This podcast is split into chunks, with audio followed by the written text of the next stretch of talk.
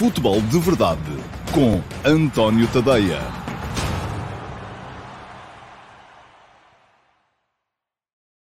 Olá, muito bom dia a todos então e sejam muito bem-vindos ao uh, Futebol de Verdade de quarta-feira, dia 10 de março de 2021. Um, dia que se segue ao apuramento do Futebol Clube do Porto para os quartos de final da Liga dos Campeões. Portanto, é um dia de celebração para o futebol português.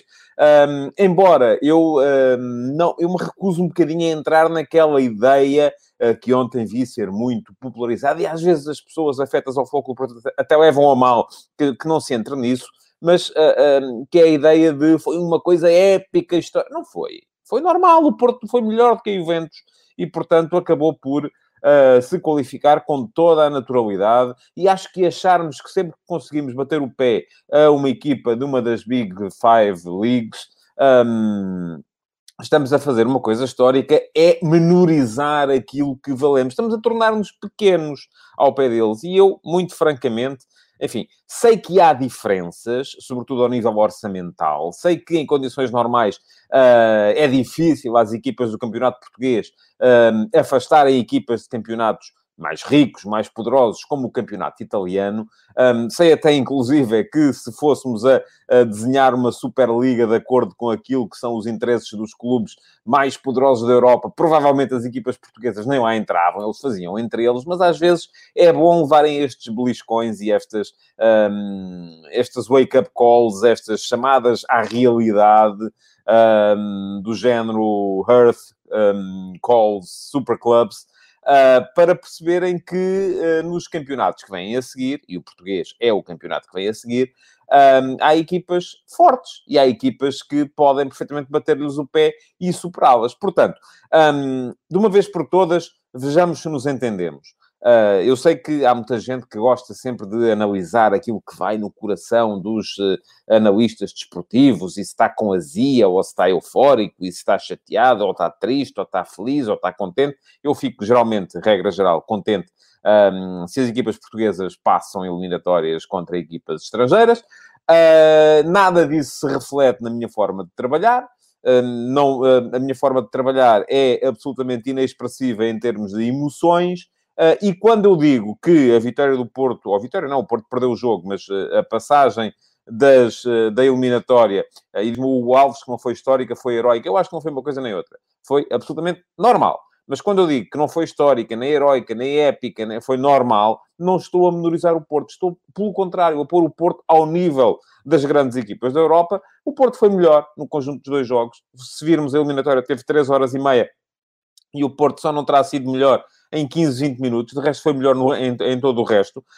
Um, concordo um bocadinho com isto que diz o André Maia, aliás, escrevi isso hoje de manhã. Foi um bocadinho épico devido às circunstâncias, uh, porque teve que manter o resultado apenas com 10 homens. Sim, um, foi heróico também nesse ponto de vista, mas ao mesmo tempo, uh, enfim, acho que o Porto está naquele nível. Podemos até argumentar, não está ao nível de um Bayern, de um, de um Manchester City, eventualmente de um Paris Saint-Germain, mas de uma Juventus está perfeitamente àquele nível, e aliás, quem me tem vindo um, ouvir por aqui, tem vindo ouvir dizer sim, a Juventus era a favorita, mas estas coisas depois percebem-se quando joga uma equipa contra a outra, um, e uh, esta questão do António Leal, eu pedia, por favor, um, que não me retirassem, porque eu quero falar disto. Um, mas uh, ia dizer, mas de qualquer modo, um, só mesmo do campo é que se consegue perceber uh, que uh, se de facto existe ou não existe essa diferença. Ora, estavam aqui este, este espectador anterior a queixar-se que é lamentável não ter havido ninguém na sala de imprensa. Um, Bom, eu não sei até que ponto é que eh, isto não se deve às restrições para as viagens, não é? Enfim, uh, nem sei se foi, muito francamente, vou-lhe dizer, nem sei se foi assim. Uh, eu já vi, porquê? Isto porque é que eu não sei se foi assim? Acabou o jogo e eu estive em direto na RTP3, portanto não, não estive a tomar atenção. Uh, sei que o, o, canal que tinha os direitos, que era Eleven Sports, eu fui vendo e fui vendo os jogadores do Porto a passarem por lá e a falarem. Eh, e foi por aí que depois ainda assisti às palavras do Sérgio Conceição e por aí fora, mas uh, se havia alguém na sala de imprensa ou não, não sei. Um, e não, mas não, não, assim, não, não me parece que seja vergonhoso ou deixe de ser. O Duarte Veríssimo, que me está a dizer que é vergonhoso não haver jornalistas para fazer perguntas, sabe se houve jornalistas para fazer perguntas ao Carvalhal uh, no, uh, no seguimento do jogo entre a Roma e o, e o, e o, e o, e o Sporting Clube Braga.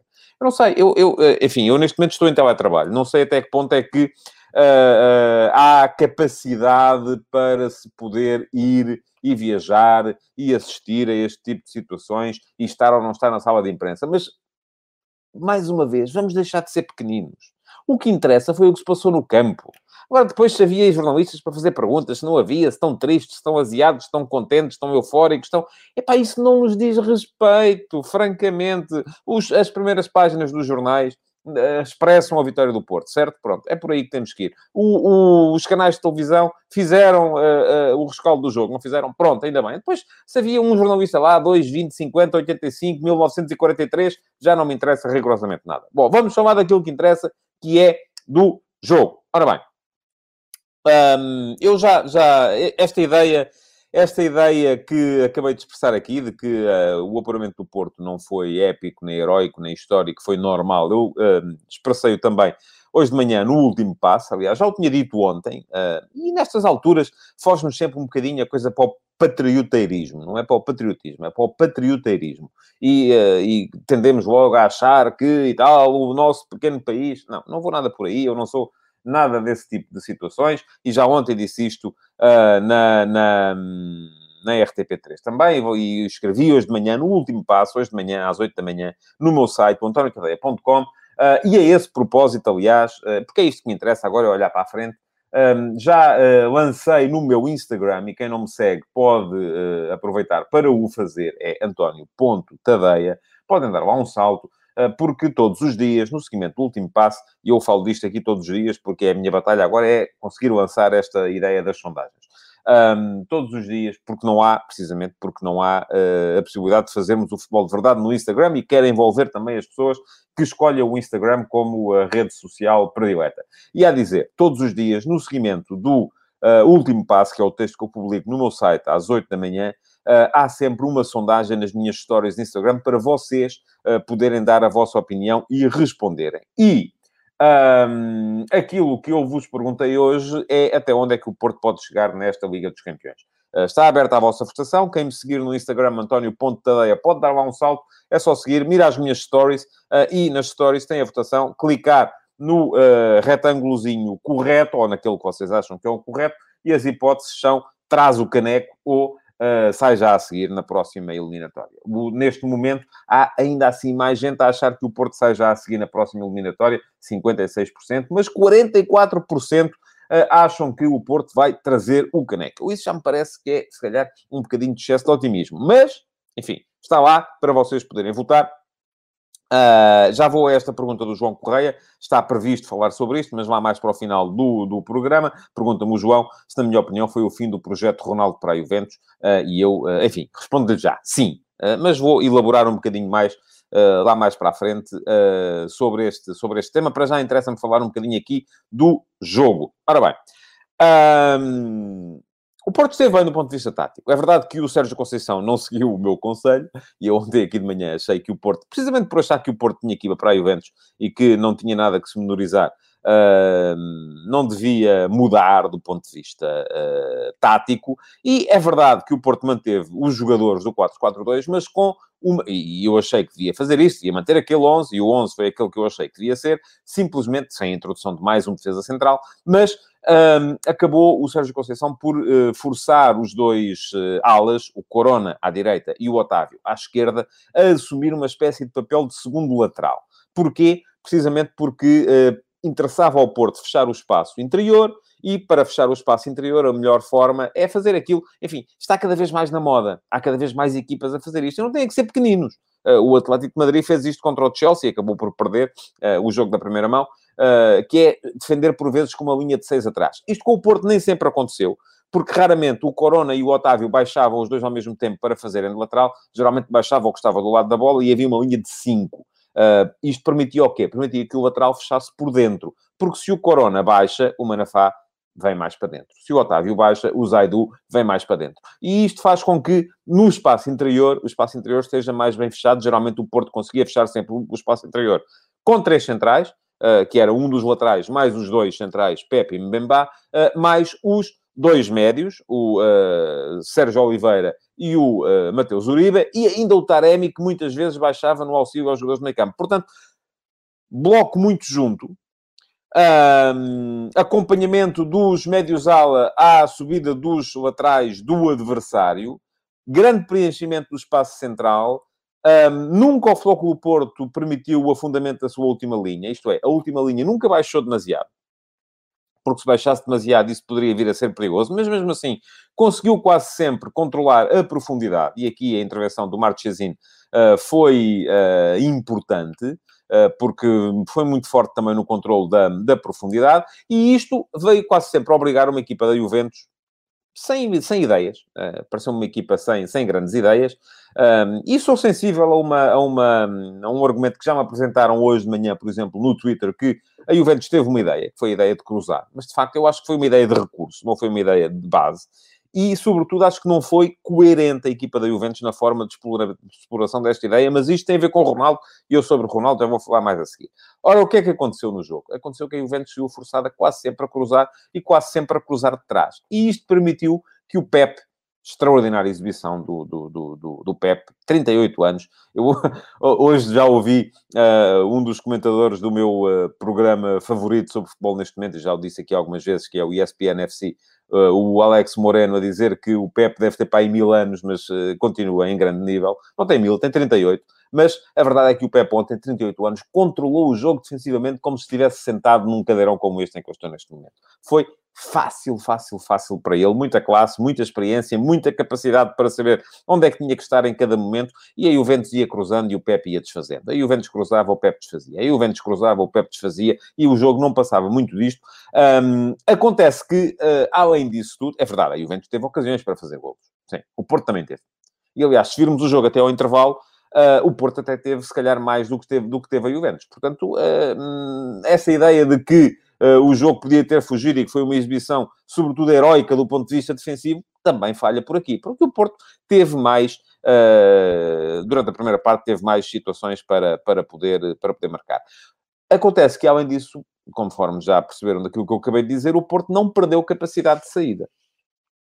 Uh, a sociedade entre os médios uh, o Sérgio Oliveira e o Uribe, eu volto a dizer, o Porto jogar de outra forma que não seja com estes dois jogadores no meio campo é entregar metade do jogo ao adversário. E atenção, não vai ter Sérgio Oliveira no primeiro jogo da, dos quartos de final, um, porque viu, eh, por acumulação de amarelos, não não, vai, vai ter que cumprir um jogo de, de, castigo, mas a sociedade entre os médios funcionou sempre muito bem no momento de transição ofensiva e depois a capacidade do Otávio e, sobretudo, do Corona para esticar o jogo até, ao, até aos últimos metros foi quase sempre notável e, portanto, o Porto nunca foi uma equipe... Ao contrário daquilo que aconteceu, por exemplo, com o Atlético de Madrid no jogo da primeira mão, em que também fez recurso da tal linha de 5 ou 6 atrás, uh, o Porto nunca ficou remetido aos últimos metros e, por isso mesmo, acabou por conseguir chegar uh, com frequência uh, perto da baliza da, da, da Juventus e por criar também situações de gol. Aliás, já o Porto estava reduzido a 10 e há um lance notável do Corona por acaso, aí no lado esquerdo do, do, do, do ataque, no seguimento de um pontapé de canto, creio eu, uh, e uh, em que tiram defesa do caminho e coloca a bola na cabeça do Marega, tivesse o Porto jogadores com melhor capacidade de definição nos últimos 30 metros, e atenção, esses são aqueles jogadores que custam os muitos milhões para cima, e por isso é que a diferença entre uma equipe e a outra uh, se expressa em termos de, de, de, orçamento, e o Porto poderia, inclusive, mesmo com 10, ter, ter uh, arrumado logo ali um, a eliminatória. Ora bem, como é que foi o jogo? Um, o Porto aguentou de início, e já expliquei aqui os, os pormenores estratégicos deste, desta forma de aguentar. Marcou primeiro e, desde logo, colocou pressão em cima da, da equipa da Juventus, porque marcando primeiro obrigava a equipa adversária a marcar pelo menos duas vezes para levar o jogo prolongamento, para prolongamento e três para passar a eliminatória. Abandonou no início da segunda parte, porque parece-me que a Juve veio mais forte nessa altura. Grande jogo do Chiesa, diz o Rui Martins, e concordo. Aliás, a Juventus basicamente viu-se Chiesa e viu-se quadrado, não se viu mais nada na equipa da Juve. Um, o Porto, naqueles primeiros 15 minutos da segunda parte, teve de sofrer. Um, sofre dois golos, um antes da expulsão do Taremi e outro logo a seguir à expulsão do Taremi. Poderia esperar-se uma carga fortíssima da Juve sobre a baliza do Porto, uh, mas isso não aconteceu e uh, o Porto acabou por controlar bem o jogo até ao final. Ora, diz-me o Bruno Moreira que não concorda com a minha análise. Eu gosto que discordem de mim. E diz o Bruno que o Porto, na primeira parte, pressionou várias vezes a saída de bola da Juventus, quando, obrigado pela qualidade da Juventus, os alvas desciam para cobrir os corredores laterais. Então, mas foi isso que eu disse ao, Bruno. Uh, os alas desceram, não foi quando obrigado, era estratégico, era sempre. Uh, nisso aí, de facto, discordamos. Aí não teve a ver com qualidade, teve a ver com estratégia. Era sempre. Sempre que uh, a Juve atacava, o Corona fechava do lado direito ou o Otávio fechava do lado esquerdo, consoante o lado onde a Juve tivesse, tivesse a bola.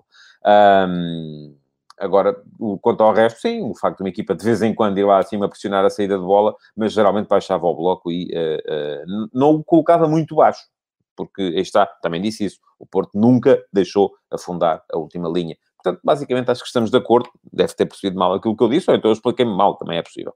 Uh, bom, a Juve caiu de intensidade uh, e uh, nunca deu mostras de dar ideia, nunca deu ideia de que podia fazer o terceiro gol. É claro, podia ter acontecido, podia, pode sempre, mas estes jogos, a este nível nas competições europeias, definem-se sempre muito nessa base, não é? Pode sempre cair para um lado, pode sempre cair para o outro, e a verdade é que depois acaba por cair para um dos lados, uh, e o Porto, nesse aspecto, foi superior em termos de, uh, de qualidade. Casos do jogo, muito rapidamente, e eu, sabem que eu sou o defensor uh, daquilo que eu já chamei aqui várias vezes, a zona cinzenta, porque acho que ela existe, vocês, e, e os adeptos de futebol muitas vezes querem verdades absolutas, e não há no futebol. E o caso de ontem, o jogo de ontem é, mais uma vez, o exemplo paradigmático disso mesmo. Porquê? Porque, e, e pronto, depois olhamos para os especialistas de arbitragem, coisa que eu não sou, uh, e vemos que têm opiniões diametralmente opostas em alguns casos. Porquê? Porque são os casos que são suscetíveis de interpretação. E não se chateiem comigo quando eu vou dizer agora aquilo que vou dizer a seguir. O penalti sobre o Taremi é um caso suscetível de interpretação. Porto marcou, o árbitro marcou, fez bem. Se não marcasse, também fazia bem. Porquê? Se há contacto, dizem-me já vocês. Bom, contacto também houve depois no lance do Marchesino, do Marchesino sobre o Ronaldo. Um, ah, mas aí o Marchezinho tocou na bola. Certo. Uh, mas não é absolutamente tocou na bola, tocou tudo, levou tudo à frente. Bom, vamos lá ver. Ambos os casos podiam ter dado para os dois lados. Uh, e se houve alturas em que as equipas portuguesas ficaram uh, prejudicadas com este tipo, ontem, se calhar, o Porto teve a felicidade de ver, em, em casos em que podiam dar para os dois lados, o árbitro decidiu a favor do Porto. Um, e volto a dizer, foram decisões absolutamente legítimas. Porquê é que eu acho que o penalti do Taremi podia ser, ser visto ao contrário? Porque a bola vem para o lado do pé direito e o Taremi abre a perna esquerda um, de forma a potenciar a possibilidade de vir a ser contactado, uh, de vir a ser uh, tocado, pelo, pelo, na altura, pelo, pelo Demiral. Foi esperto. Uh, e se calhar os jogadores em Portugal já conhecem melhor o Taremi e já não caem tanto nesta... Não é, não é aquela simulação que, se que nos lembramos dos tempos do Paulo Futre lá para trás, não é? Que o Paulo Futre fazia aquela coisa, deixava-se cair, uh, esticava o, o, a cabeça para trás e, e, parecia que tinha levado um choque elétrico, quando muitas vezes nem contacto havia. Na altura não havia VAR, não havia, enfim. Portanto, não, não, não há aqui... Um, não estou a falar de simulações, atenção. Taremi não simulou. Taremi foi tocado. Uh, levou um pontapé do Demiral. Portanto, penalti à partida, aceita-se perfeitamente. Agora, que foi o Taremi a colocar a perna à frente do Demiral uh, quando não está no, no, no, no, no sítio onde estava a bola, também é verdade. E, portanto, podemos também, podia também o árbitro, se quisesse embirrar, ter visto a coisa ao contrário. Da mesma forma como, um, certo está, como diz o Hugo Alves e tal, e dizem que a Juventus foi eliminada por causa da arbitragem. Tal como se fosse ao contrário, em Portugal também se estaria a dizer a mesma coisa. Um, e, portanto, eu... Uh, volto a dizer, zona cinzenta, têm que começar a, a aceitar mais esta, este conceito porque há muitos casos que são zona cinzenta.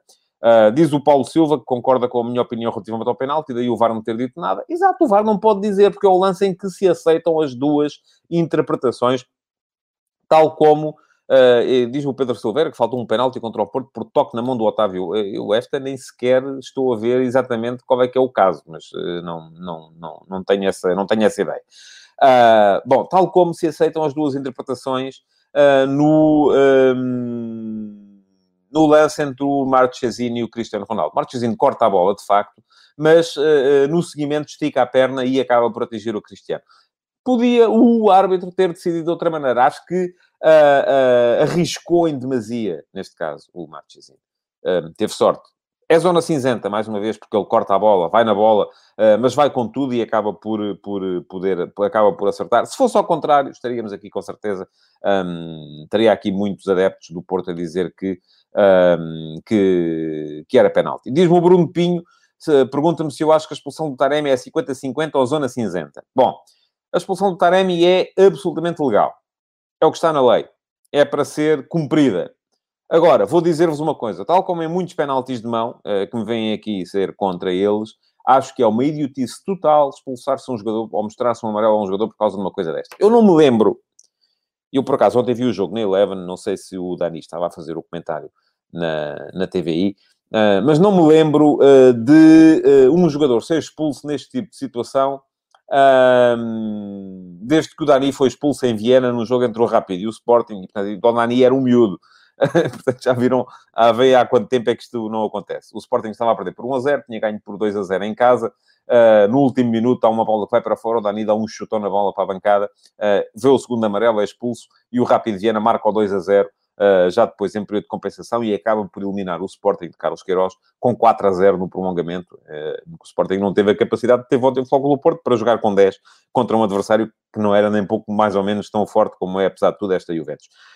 Um, mas, na altura eu percebi a ideia, porque, enfim, só havia, não havia 200 bolas à volta do relvado, uh, aquilo servia para perder tempo, portanto, uh, não, não percebi a ideia. Neste momento, com tanta bola que há por ali, uh, mostrar um cartão amarelo a um jogador porque chuta a bola para longe depois da, do árbitro apitar é só uma idiotice, no meu ponto de vista. Mas é uma idiotice que está na lei. Portanto, estando na lei, não há muito a dizer. Uh, foi bem mostrado o amarelo. Foi uma idiotice do Taremi também, que não tem nada que estar a chutar a bola para longe quando sabe que esta lei existe. Uh, sem público nas bancadas, acho muito mais difícil de defender uh, que não ouviu muito francamente. Ele depois veio dizer que não ouviu, mas acho muito mais complicado vir defender isso. Bom, já tinha dito aqui ontem que o Porto tinha todas as possibilidades de seguir em frente na competição. Na altura falei em 40%.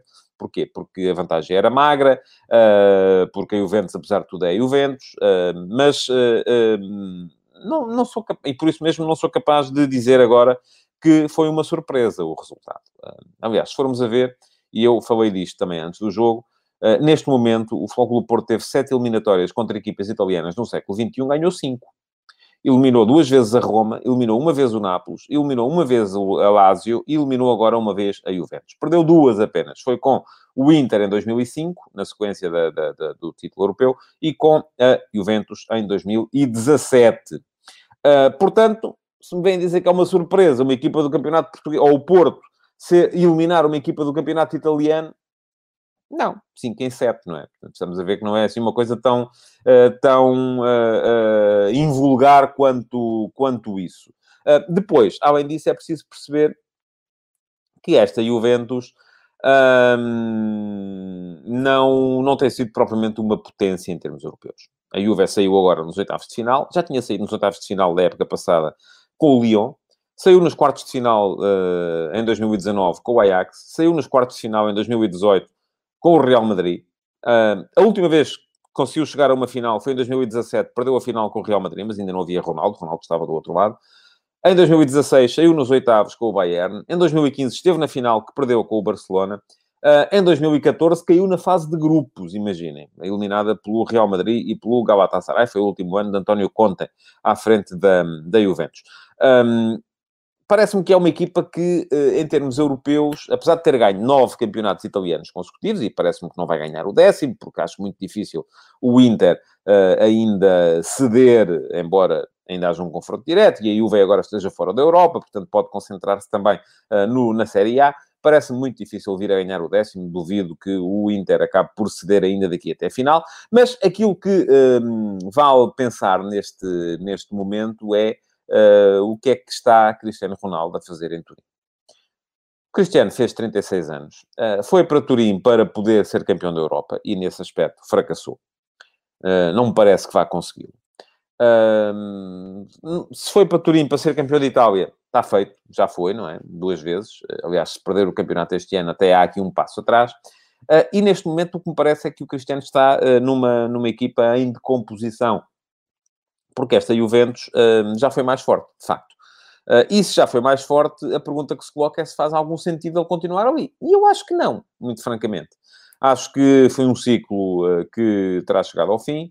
Acho que foram tomadas opções erradas por parte da, da gestão da, da, da, da Juventus. Pergunta-me o Diogo Gomes, que diz que ontem ouviu o meu amigo Manuel Queiroz, após o jogo, dizer que o Ronaldo está em queda e que não se admiraria de o ver no Sporting na próxima época para terminar a carreira. Se eu concordo, eu, eu não tenho que concordar nem discordar.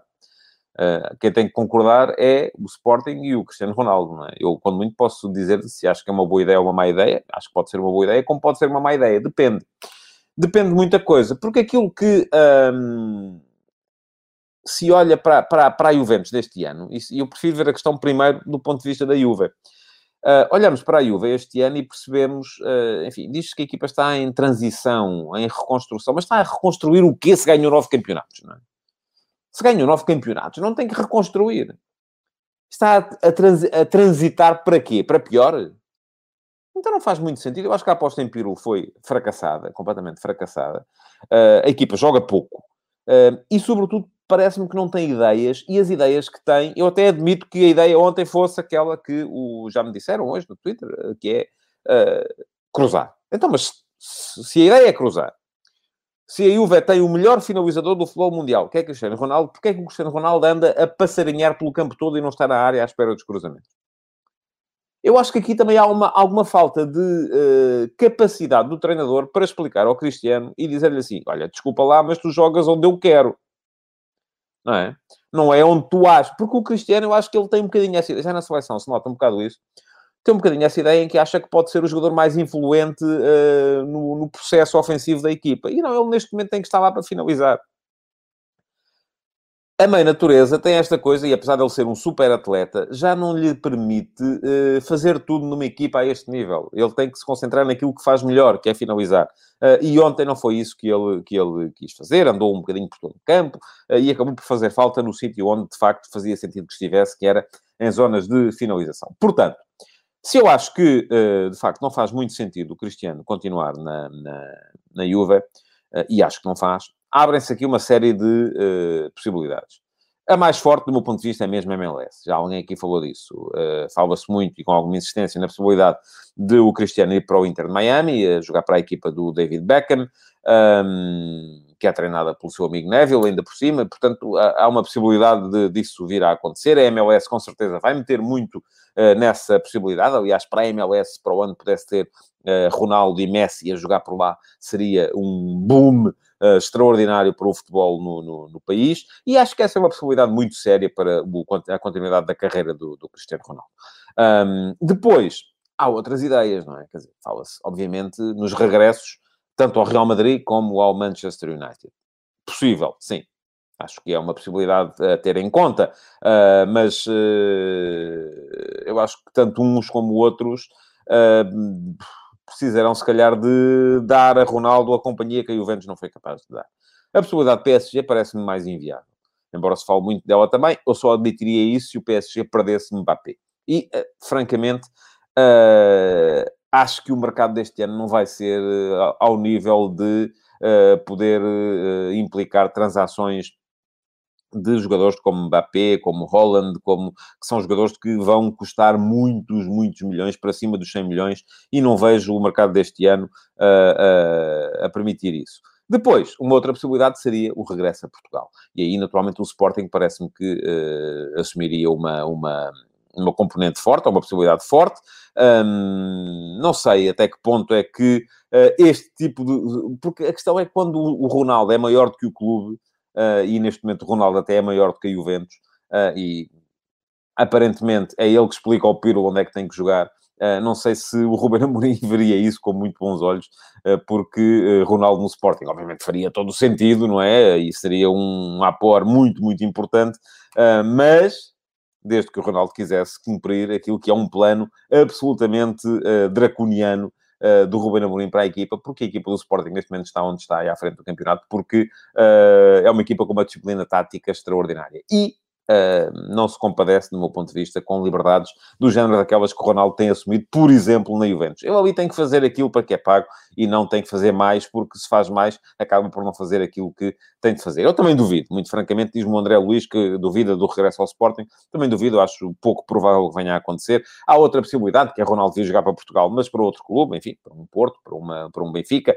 Um, depende muito de, de, de, do clube com quem Jorge Mendes tiver de melhores relações na altura, mas também, francamente, acho, acho pouco provável. Bom, temos pouco tempo, estamos a chegar ao fim, aliás, um minuto, uh, e eu ainda queria falar aqui um bocadinho do uh, Braga-Vitória de ontem. Braga ganhou 3 a 0.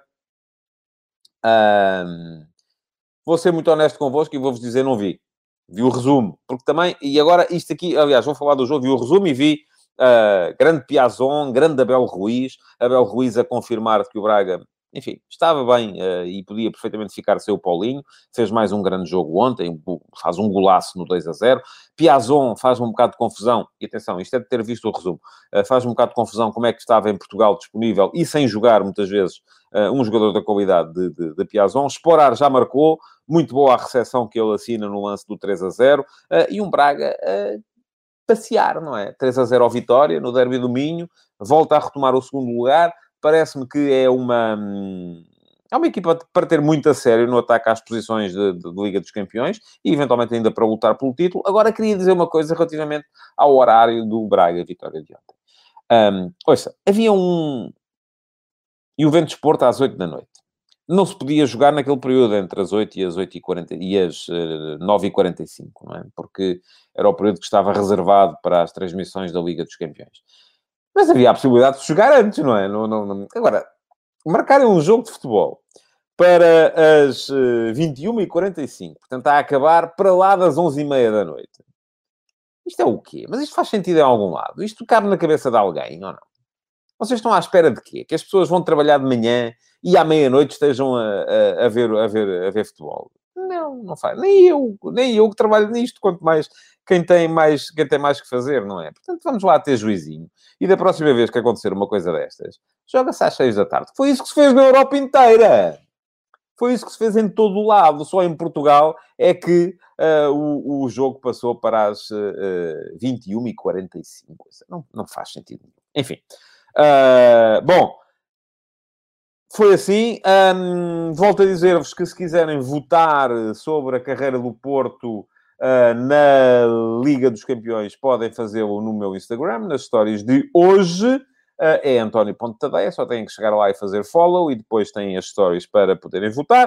Uh, além disso, queria pedir-vos para colocarem o vosso like, partilharem e deixarem perguntas nesta edição do Futebol de Verdade, porque já não vão ser respondidas hoje, mas ficam para o Q&A do próximo sábado. Muito obrigado por terem estado aí então e até amanhã.